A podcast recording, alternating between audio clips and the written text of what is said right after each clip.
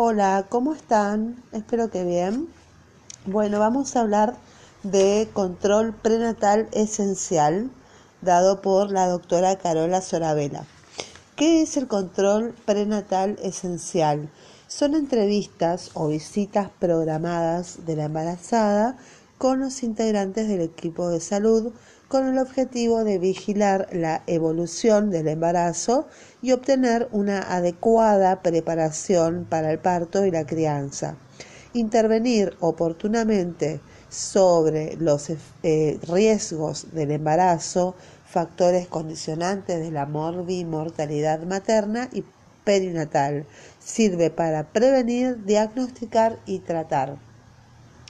El control prenatal esencial, hacemos primero el diagnóstico de embarazo, que se puede hacer por eh, la clínica, la ecografía, un test de sangre para medir eh, la gonadotrofina coriónica humana o un test de orina. Esos son los diagnósticos de embarazo. Bueno, el cálculo de amenorrea. ¿Cómo se calcula la amenorrea? Se puede calcular las semanas y los meses. Las semanas de amenorrea se hace con la suma de los días desde la fecha de la última menstruación hasta la actual. Pongamos un ejemplo. La paciente refiere una fecha de última menstruación del 2 de febrero. Entonces, eh, estamos, hoy es 16 de abril, por ejemplo. Bueno, entonces eh, febrero tiene 29 días. Bueno, entonces hacemos febrero 29 días menos 2, cosa porque vino 20, o sea, 27 días, sería febrero. Marzo tiene 31 días, contamos todo marzo, los 30, entonces 27 días de febrero los 31, los 31 días de marzo y supongamos que hoy es 16 de abril, contamos 16 de abril. 27 más 31 más 16 nos da 74. A ese número lo dividimos por 7 y nos da el resultado de 12 semanas de amenorrea. Para sacar los meses, o sea, la fecha probable de parto, es la suma 10 días a la fecha de la última menstruación y se restan 10 meses. Por ejemplo, si la paciente refirió que la fecha de la última menstruación fue el 2 de febrero, se le suman 10 días, serían 12 días, y se le restan 3 meses, entonces febrero, enero, diciembre entonces noviembre. Entonces sería la fecha probable de parto sería el 12 de noviembre. Sí, esos son es la fe para sacar los meses. Muy bien. La calidad, eh, bueno, tiene que ser el, la libreta sanitaria materno infantil es imprescindible para el control prenatal esencial que se, se da en el Ministerio de Gobierno de Salud eh, tiene que ser eh, precoz, periódico, con cobertura global y completo. Bueno, en el precoz o temprano, en el primer trimestre, tiene que ser periódico o continuo. Tiene que ser una vez al mes desde el diagnóstico hasta las 32 semanas. La primera vez, cada tres semanas hasta las 37 semanas, hacemos un control, una vez cada tres semanas. Y una vez por semana desde la semana 37 hasta el final de la gestación. Cuando decimos que es completo o integral, quiere decir que deberá el, el control prenatal deberá garantizar acciones de promoción, protección, recuperación y rehabilitación de la salud. Y cuando decimos que es extenso o de cobertura global, quiere decir que a mayor control de la población embarazada bajo cuidado. La primera consulta se le hace la ficha o carnet perinatal, una anamnesis para perfil de riesgo. Antes se toman los antecedentes familiares y personales, si la paciente tiene antecedentes de diabetes, antecedentes de hipertensión arterial, antecedentes de preeclampsia, de eclampsia, tuberculosis, otras enfermedades, condiciones graves, violencia doméstica o de algún tipo, de otro tipo, tabaco, consumo de tabaco, alcohol u otras drogas. Esos son los antecedentes familiares y personales. También tomamos los antecedentes obstétricos. Tenemos, eh, tomamos el número de gestas, el número de partos, eh, la vía de parto, eh, la fecha de la última menstruación, la fecha del último parto y eh, el peso en los recién nacidos.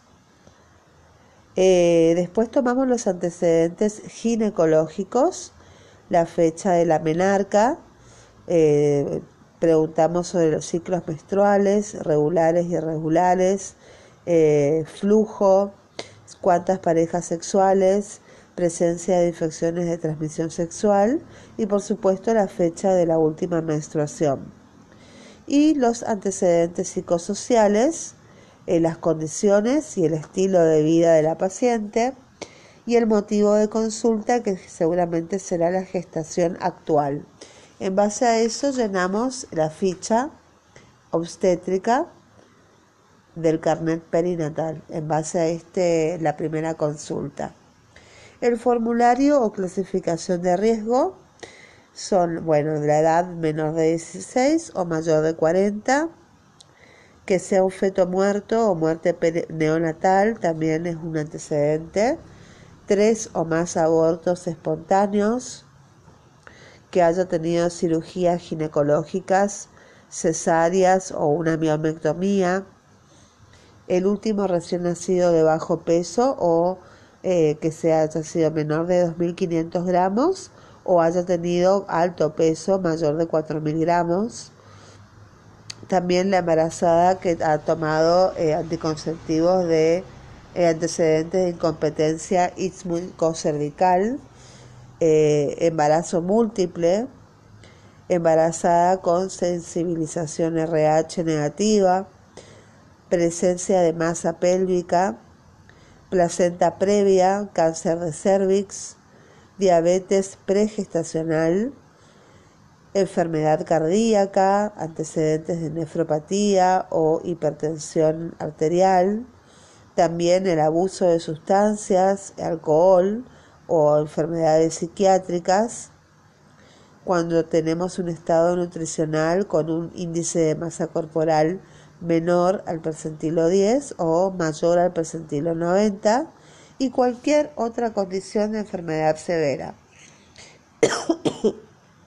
si en cualquier ítem no es elegible para control natal de bajo riesgo. En la primera consulta lo ideal sería antes, lo óptimo sería que sea antes de la semana número 12. Eh, lo ideal sería, lo óptimo sería la octava semana de gestación bueno, lo que se hace en la primera consulta es la solicitud de estudios, indicaciones, recomendaciones a la paciente, un examen físico general gineco-obstétrico. Dentro de la solicitud de estudios se hace el laboratorio que va a incluir hemograma, glucemia, uremia, chagas, toxoplasmosis, BRL, HIV, hepatitis B, grupo y factor sanguíneo, orina completa. Recomendaciones. Está recomendado pedir un urocultivo. También puede ser una interconsulta nutricional, la interconsulta odontológica y la interconsulta con salud mental en caso de que sea necesario y se hace PAP y colposcopía. Y en, la y en las en los estudios se indica una ecografía del primer trimestre. Las indicaciones que se le van a dar a las pacientes son ácido fólico, un miligramo por día, sulfato ferroso, 60 miligramos por día según la tolerancia y vacuna antigripal. Bueno, y dentro de las recomendaciones y consejería vamos a eh, darle instrucciones, eh, medidas higiénico-dietéticas, sobre toxoplasmosis e infección del tracto urinario, prevención de eh, infecciones de transmisión sexual, infecciones cérvico-vaginales, em, constipación, nutrición, eh, ganancia de peso, ejercicio físico. Eh, vamos a hacer consejería sobre salud bucal, la lactancia y vamos a detectar los signos de alarma. Con respecto a los signos de alarma, en presencia de alguno de estos signos o síntomas, debes acudir inmediatamente al establecimiento de salud, que son sangrado vaginal, dolor de cabeza, visión borrosa, zumbido de oídos, hinchazón de manos y cara, aumento brusco de peso, fiebre, dolor de estómago, vómitos excesivos, ardor o dolor al orinar, pérdida de líquido por los genitales, no se perciben movimientos fetales, dolor o endurecimiento de vientre o una presión arterial igual o mayor a 140 de sistólica con 90 de diastólica, consultar a maternidad urgente. El examen físico general va a ser sistemático, completo, minucioso, de céfalo caudal. Control de signos vitales, primero, peso, talla, el índice de masa corporal. El índice de masa corporal es peso sobre talla al cuadrado para ver si está peso normal, sobrepeso, obesidad o bajo peso. Todo esto lo vamos a anotar en la ficha eh, del control prenatal y lo vamos a ver las curvas del percentilos. En la primera consulta, en el examen gineco-obstétrico, vamos a hacer eh, el examen mamario, una toma de muestra de la citología, PAP, observación de genitales externos, eh, vagina y cervix. Y el examen obstétrico va a ser según la edad gestacional y programar siempre la próxima visita, que será las tres semanas, en condiciones normales. Bueno, la segunda consulta, si la primera fue en la semana 8, va a ser en la semana 12, o sea, al mes de la primera consulta. En la segunda consulta volvemos a hacer el examen físico, evaluamos informes de estudios solicitados, eh, que, que eran el hemograma, las serologías, la orina y el urocultivo, que para este entonces ya tiene que estar. La glucemia, vamos a evaluar especialmente la glucemia si si nos da un resultado de 100 o más de 100 miligramos por decilitro, hay que considerar la realización de dos glucemias en ayunas con intervalo de 7 días para hacer un diagnóstico de diabetes gestacional. Vamos a evaluar la, ecografía. En base a la ecografía nos va a dar eh, la edad gestacional, la viabilidad embrionaria, la localización del embrión y el número de embriones e informar la ecografía con el screening 1114 vamos a indicar hierro y o vitaminas y vamos a dar consejería y educación. En la tercera consulta, que es a la, sería a las 16 semanas, o sea, al mes, cada cuatro semanas se hace la tercera consulta, sería la semana 16. Se hace examen físico general u obstétrico, evaluar el screening 11-14 de la ecografía, y hacemos consejería y educación. En la tercera consulta ya podemos medir eh, la altura uterina que permite evaluar el crecimiento del feto y se realiza eh, del pubis hasta el fondo uterino y lo marcamos en la evolución de la altura uterina según la edad gestacional de la curva del cuadernillo, digamos, de la libreta. La cuarta consulta va a ser en la semana 20 hacemos examen físico general y u obstétrico. Indicación de la, en la tercera consulta de la semana 20 hacemos la triple bacteriana acelular y la vacuna de la hepatitis B. Volvemos a solicitar otra ecografía, hacemos consejería y educación.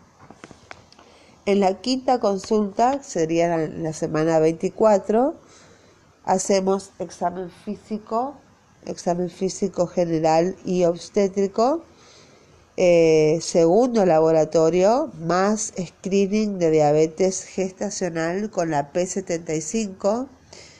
Entre la semana 24 a la semana 28, negativo, repetir entre la semana 31 y la semana 33 en pacientes con factores de riesgo.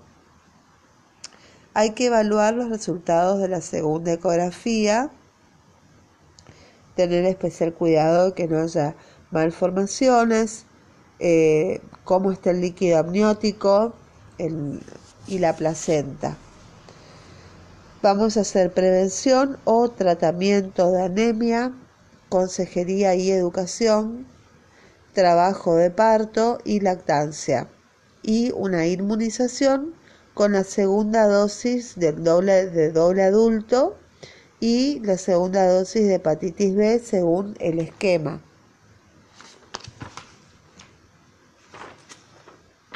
En la sexta consulta, que va a ser en la semana 28, vamos a hacer un examen físico general y obstétrico con consejería y educación, o sea, vamos a hacer un movidograma con signos de alarma y derivación al PIM.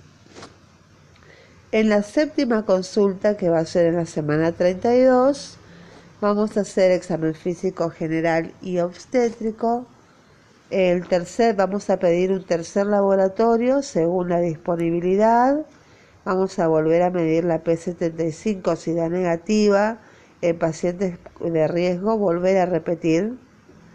Eh, vamos a solicitar la tercera ecografía en la semana 32 y vamos a dar, la, tercera ecografía se, da, se tiene que hacer entre la semana 32 a la semana 36.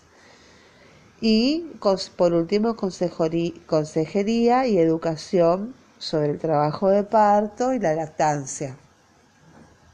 La octava consulta es en la semana 35 y se hará examen físico general y obstétrico.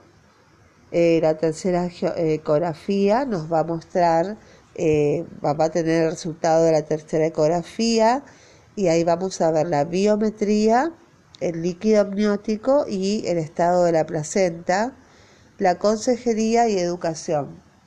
El exudado vaginal, vamos a hacer en la semana 35 un exudado vaginal con el estreptococo beta hemolítico de la ley 26.369. Detección, eh, instrucciones de la toma de muestra de escobillón vaginorrectal se toma una muestra con un hisopo y se guarda para cultivo para ver si no eh, del exudado vaginal del estreptococo beta hemolítico. En la novena consulta, que sería en la semana 37, hacemos examen físico general y obstétrico. Vamos a evaluar la vía de terminación del parto eh, vamos a hacer consejería y educación. Es una oportunidad eh, sobre signos y riesgos.